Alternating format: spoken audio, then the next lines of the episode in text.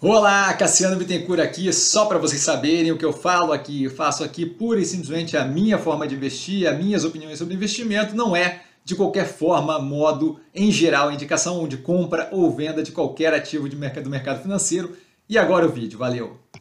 Olá, Cassiano Bittencourt, pelo Movimentos da Semana, aqui a gente geralmente tem os movimentos feitos durante a semana, a gente está aí há algum tempo já, sem nenhum movimento no portfólio dado, justamente esse cenário mas é, com risco percebido mais alto, que acaba justamente não favorecendo a valorização dos ativos e, por conseguinte, nenhum interesse em liquidar nada neste momento. Tá? Com base no fechamento de sexta-feira, dia 5 de maio, a gente tem então os ativos que eu vejo com mais descontados, sempre levando em consideração né, custo de oportunidade, um versus o outro. Então, a gente acaba tendo aqui uma lista dos ativos mais descontados do portfólio com alguma diferença. Aqui embaixo na descrição do, do vídeo a gente tem justamente os links diretamente para as análises, tá? as mais recentes que a gente tem de cada ativo. Ambipar, voltando aqui, tá? a operação muito bem alinhada, com alavancagem controlada, foco agora em geração de valor para os acionistas, depois de ter um ano aí de foco com bastante é, visão ali de crescimento, então um crescimento agressivo ali com compra de várias operações.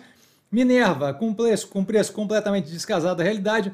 O momento setorial bem positivo, operação vinculada para a exportação vem com uma operação bem estruturada, redução na alavancagem muito positiva com expansão na Austrália com ovinos, então muito alinhado, não vejo qualquer racional para queda recente que a gente teve no preço. Iguatemi, já divulgado o resultado, já aqui embaixo o link, é uma operação que vem com melhoria contínua. É, a gente quando olha a operação consolidada acaba tendo que fazer o discernimento ali é, entre a parte que é shopping center e a parte que é varejo, é, retail ali, né, Iguatemi 365 e o iRetail, mas ainda assim a parte de shopping rendendo muito bem, a parte de varejo, um projeto ali de médio e longo prazo muito positivo agora com a expansão ali pelo Casa Figueira, a construção de um bairro que deve ter um projeto de uns 15, 20 anos. Tá? BR Partners, é, neste momento, com risco percebido maior, vem com resultados um pouco menos positivos. Não acho que isso aí dura muito tempo mais. A gente tem aí um cenário que começa a apaziguar de modo que a operação ainda entrega muito positivamente, mas deve se aproveitar médio e longo prazo do posicionamento que ela tem na parte de investment banking e mercado, mercado de capitais. Cogna, com toda uma reestruturação da operação no pós-pandemia, vem muito bem, gerando capital, gerando caixa após os investimentos e com alavancagem muito controlada, mais detalhes na análise. Guararapes, com a operação de varejo muito positiva, a operação financeira da Midway é justamente a parte que fica devendo ali no comparativo, mas isso é questão de tempo. Nesse momento a gente tem a conta das famílias um pouco mais pressionadas, acaba pressionando também a operação financeira ali, assim como lojas Renner, que a gente vê numa situação bem parecida, análise da Renner já no canal. A Cirela vem entregando consistentemente resultados positivos, mesmo em um cenário mais pressionado, com juros mais altos, zero de preocupado aqui. Tá? A Multilaser vem com um movimento, uma surpresa negativa nesse trimestre passado, quarto trimestre. Estamos aguardando o resultado do primeiro trimestre. De qualquer forma, o dano agressivo ali é, no preço do ativo me parece descabido. Não à toa a gente teve algum nível de, de recuperação. Além disso, quando a gente olha a médio e longo prazo, a operação com a expansão de portfólio de produtos vem muito positivamente. É muito mais uma questão agora de sair daquele momento negativo operacional momentâneo e justamente conseguir voltar a operar em um modo ali mais positivo. O primeiro trimestre ainda deve ser afetado pela migração dos sistemas deles, para o SAP. A Zemp do Burger King, zero preocupado com ativo, a evolução contínua, redução de custo de mercadoria vendida versus receita líquida, várias é, ampliações ali no que tange mercado digital, novas formas de vender. Fora isso, a expansão do Popeyes, isso daqui não faz qualquer sentido no preço que está. A Alpargatas continua com resultado é, mais pressionado, certo? Veio ali de, uma, de um resultado negativo no quarto trimestre, esse primeiro trimestre que já está analisado, com justamente a entrada do novo CEO, que estava ali há cinco dias na operação, quando tinha, quando, quando do, da teleconferência do primeiro trimestre de 2023, que tem ali um projeto muito positivo de, de, de redução da quantidade de coisas e foco no que interessa mais, isso tudo explicado na análise que está aqui embaixo, e aí mais aprofundado, então vale a pena dar uma assistida. Neoenergia vem entregando desde o IPO resultado crescente, continuamente positivo.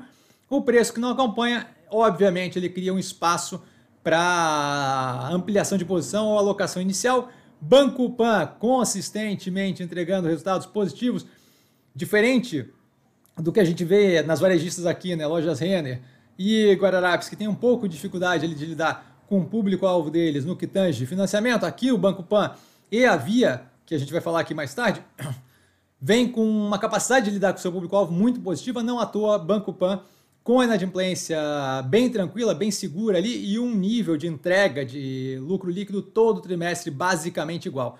Tá? Então, bem positivo nesse momento, mas apertado, ainda assim conseguindo manter rentabilidade. Modal mais, com o aumento de risco percebido, a gente tem uma redução de investimento em capital de risco que acaba afetando ali diretamente comissão e taxa que ela cobra, acaba reduzindo a qualidade da operação, deve virar XP Nada que, que, que, que venha a me preocupar quando eu olho médio e longo prazo, aquilo deve se normalizar e, por conseguinte, liberar o valor ali da operação.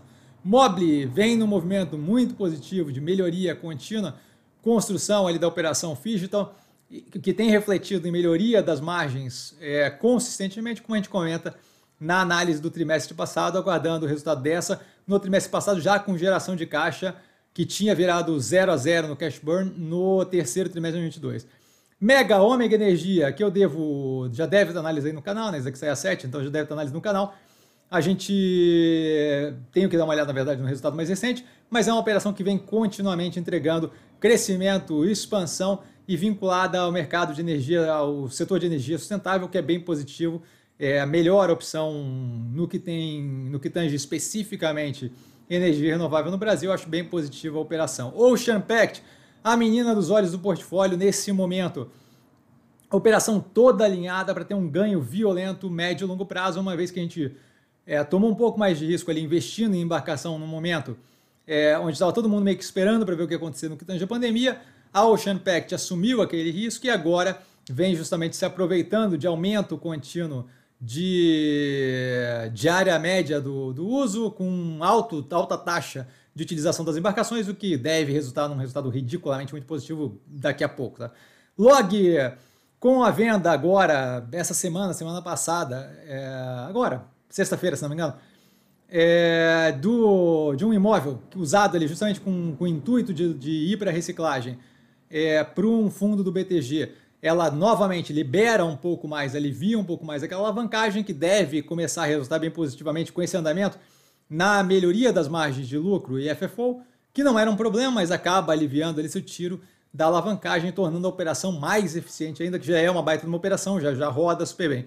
Neogrid, continuidade daquele movimento de foco na parte mais rentável da operação, e especialmente ali no que tange né, packaged goods e eletro.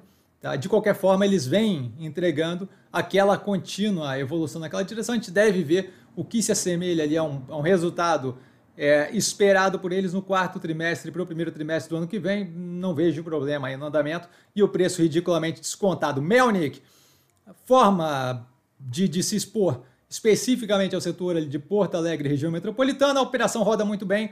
Aqui é necessário avaliar a operação últimos 12 meses, não trimestre a trimestre, dado o tamanho menor que não permite é, não é como grandes quando como grandes consultoras que ela consegue todo trimestre lançar uma cacetada de imóvel, então aqui fica um pouco mais é, alguns trimestres com menos lançamentos, outros com mais, de modo que é muito mais inteligente avaliar últimos 12 meses. MRV, com a continuidade daquele movimento de recuperação é, do, dos resultados mais casados com os anteriores, né? teve um momento de maior aperto com inflacionamento de custo de matéria-prima, e a dificuldade maior de repasse pela não evolução do Minha Casa Minha Vida, mas agora a gente vê ali as safras mais avançadas já com margem bruta muito mais positiva.